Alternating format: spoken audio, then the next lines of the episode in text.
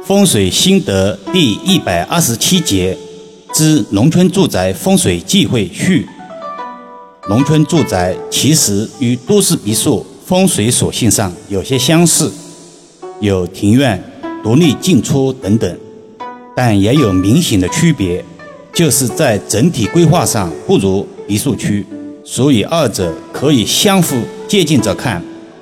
益友们要打开思维。举一反三的变通看问题。今天接着阐述农村住宅相关风水属性事项。一、卧室忌讳比客厅大。要了解这个风水问题，首先要先了解客厅和卧室的风水六亲属性。大家都知道，客厅在风水中代表男主人，通常是指一家之主。无论是现代这个男女平等的世界，一个男人扛起家庭重任，仍然不可免俗。即便是女主人，也是希望自家男人能在事业上有所成就，这是毋庸置疑的。这个观念与男女平等并不冲突或者矛盾。而卧室在风水上，则代表其他六亲，如妻子或者子女等。这个要看卧室具体的宫位而定。易遥老师在实地看与风水中，常常发现房大厅小的男主人缺乏上进心的案例比较多见。当然，并非绝对，任何事情都不能绝对，是有概率性的。二，家中无用物品忌讳多，这种现象在农村比较普遍。几十年前的缝纫机。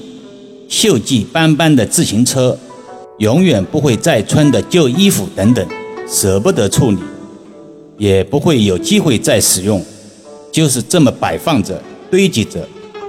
易阳老师不断强调，收纳这个东西是观念，是取巧，而不是其他。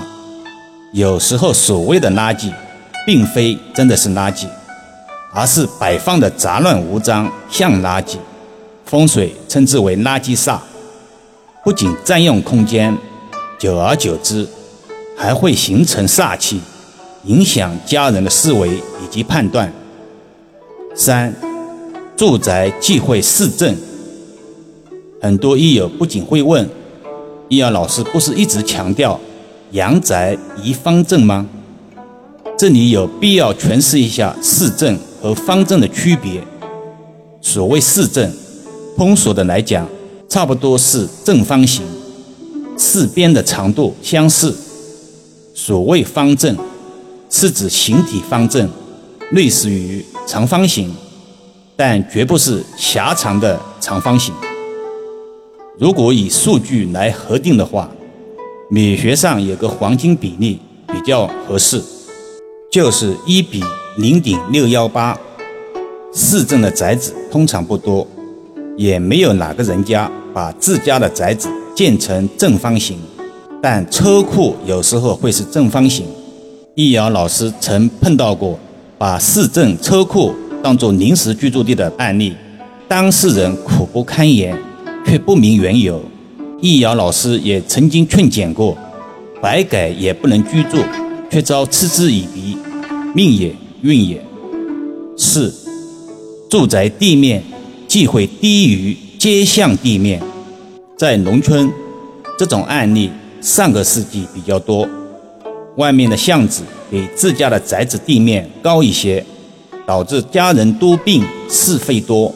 现代社会这种现象不多了，但没有绝迹，偶尔还是会碰到类似案例。